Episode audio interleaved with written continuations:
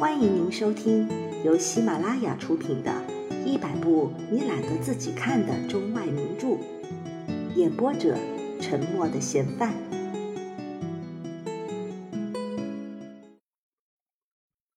第三天，大家依然起得很早，心里从始至终抱着一种空泛的希望，想动身的欲望也更急迫。可恨的是，牲口全被拴在马房里。赶车的一直杳无踪迹，他们除了绕着车子兜圈子外，没有一点办法。午饭是凄惨的，他们针对着杨之球产生了一种冷落的气氛，他们好像开始怨恨这个姑娘了。如果他秘密的去找那个普鲁士人，那么今天早上就可以使同伴们一起床就得到一个意外的惊喜呀。还有什么比这样做更简单的，并且谁会知道呢？为了敷衍面子，他可以解释为不忍心让同伴们悲叹。对他而言，这根本原是无关紧要的。昨天的漫漫长夜已经改变了同伴们先前种种正义的看法。不过，谁又能去明确说出这层意思呢？午后，旅客们正厌烦的不知该做什么好。伯爵提议到镇子附近去兜圈子，大家同意了。每一个人都多穿了衣裳，只有格尔诺瑞是个例外，他情愿待在壁炉旁。至于两个老妈妈，他们在礼拜堂里或者神父家里度过了一天又一天。寒气越来越重了。他们的鼻子和耳朵像针刺一样被寒气侵蚀着，脚每向前挪一步就要疼一下，直到麻木。他们在不知不觉间走到了镇外，眼前是白茫茫的田野，凄惨的就像他们现在的处境。他们的心更凉了。四个妇人在前面走着，三个男人跟在后边。仅相隔了几步，鸟老板下意识的忽然问道：“这个卖笑的女人是否想让我们陪她在这种怪地方再待些日子呀？”伯爵依然保持文雅的风度，说：“我们要让她出于自愿，而不能强迫一个妇人如此牺牲啊。”加莱拉马东先生则专注于：假如法国军队像大家所怀疑的那样从吉埃普开过来反攻，那么只有在多特对垒。这种思虑使得另外两人不安了。鸟老板说：“我们可以徒步去逃难呢。”伯爵耸着肩头说：“在这样的大雪里，您想这样办？另外，我们还带着家眷。”我们很快就会被人追到，不过十分钟就会被人抄到前面，被当作俘虏交给普鲁士人摆布。这话就像真理，谁也不说什么了。几个贵妇人貌合神离地谈着时装，一种无形的拘束力让他们言不由衷。在街尾上，忽然那个普鲁士军官露面了。积雪上映出他身着军服的长个儿、丰腰的侧影。他叉开双膝向前走，这种怪异的动作是军人们所独有的。他们极力防护那双上了蜡的马靴，不让它染上一点污浊。普鲁士军官在几个贵妇人旁边走过的时候，欠一欠身子，同时用一种战胜者的神气，高傲地审视着那几个男人。而那几个男人，都力图维持着尊严，拒绝对他脱一脱帽子。只有鸟老板做了一个像是去接帽子的手势。杨之球看到这个人，顿感悲愤交加，他满脸都是怒气。那三个有夫之妇认为，这个普鲁士人从前对待这个姑娘是很具有骑士风度的，现在与他散步的时候，他们偏偏遇见他。由于杨之球的缘故，他们都感到了一种巨大的耻辱。大家自然而然的就将话题转移到普鲁士军官了。从他的姿势谈到面貌。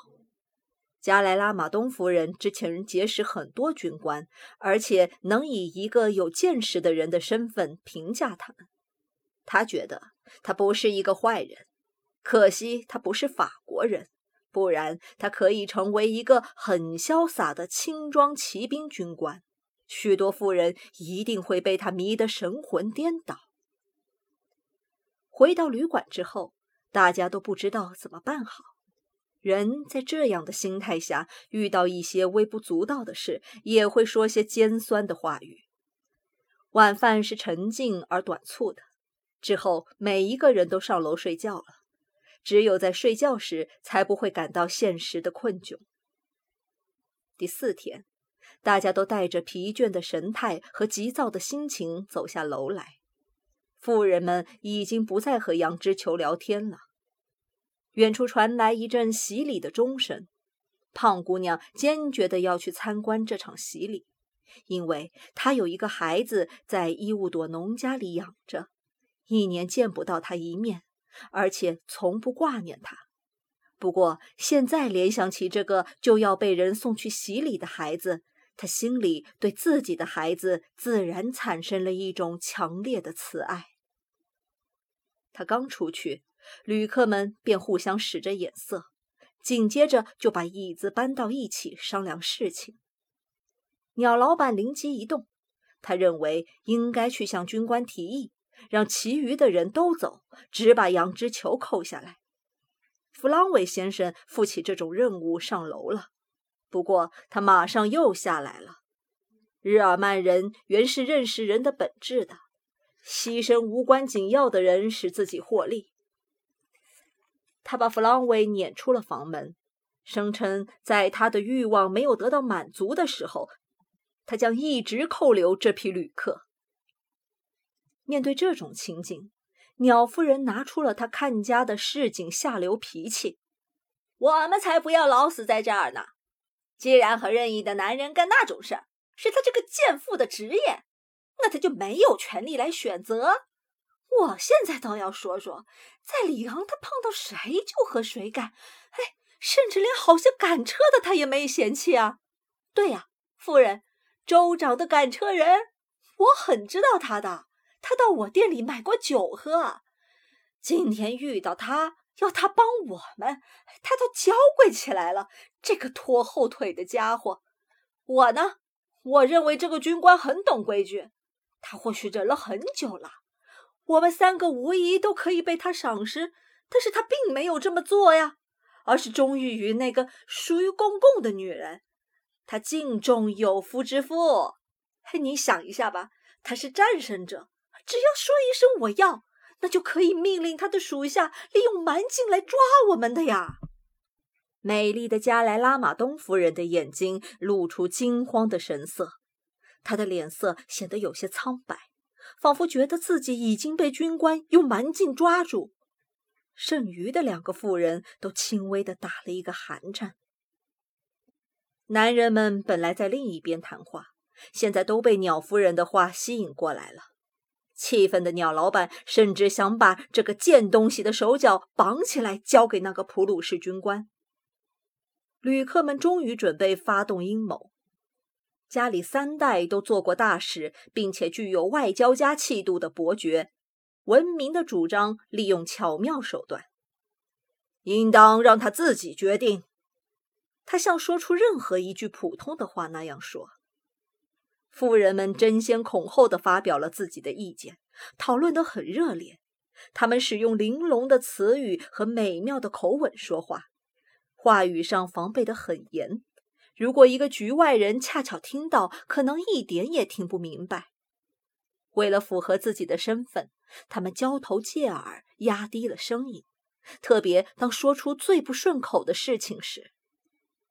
对这种放纵的冒险，他们其实比谁都心花怒放，高兴得发狂，真是正对他们的胃口。把爱情和肉欲混在一块儿，就像一个馋嘴的厨师给一个人烹调肉汤一样。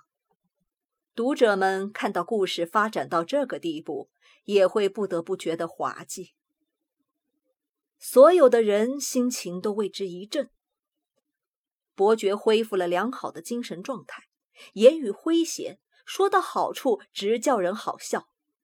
鸟老板的亵渎之谈，大家都不觉得不堪入耳了。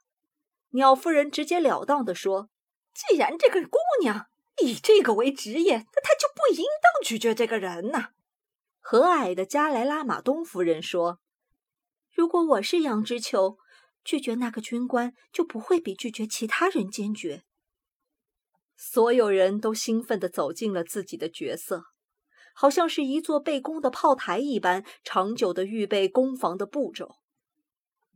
他们决定用各种各样的诡计和冲锋，来迫使杨之球在自己的国家做出有损国格和人格的事情。然而，格尔诺瑞却待在一旁，完全不理会这件事。也许大家对谈论的话题太投入了，以至于杨之球走进来时都没有听见。伯爵轻轻地嘘了一声，所有的眼睛才注意到他已经在跟前了。杨之球感觉到当时有某种尴尬的气氛萦绕在房间，因为人们都突然闭上嘴，不发一言。伯爵夫人向杨之球问道：“有意思吗？那一场洗礼？”他比其余的妇人都更擅长于客厅似的虚伪的两面作风。胖姑娘依然是满怀感慨的，她把到场的每一个人的样貌和姿态，以及礼堂本身的场景，从头到尾兴致盎然地说了一遍。她接着又说。有时候祈祷很有好处啊。直到晚饭之前，那些贵妇人都因为刚才的计划而高兴地对他显出和蔼的神情。在饭桌上，大家开始讨论有关怎样才能使他主动现身的各种问题。学识渊博的人举出了好些古时的例子：罗迪德和何罗费伦。吕克雷和塞克斯多斯，以及卡莱沃巴蒂使得敌军将领在他床上待过以后，将将士们变成忠实的奴隶。就此，虚构的历史又在这几个不学无术的脑满肠肥的富翁的想象当中浮现出来。罗马的女公民走到加布埃城，教汉尼拔以及他的将佐士兵都在他们的怀里酣睡。他们搜索着所有擒获了征服者的妇女，美化说他们把自己的身体作为另一种战场、另一种征服的办法、另外一种武器。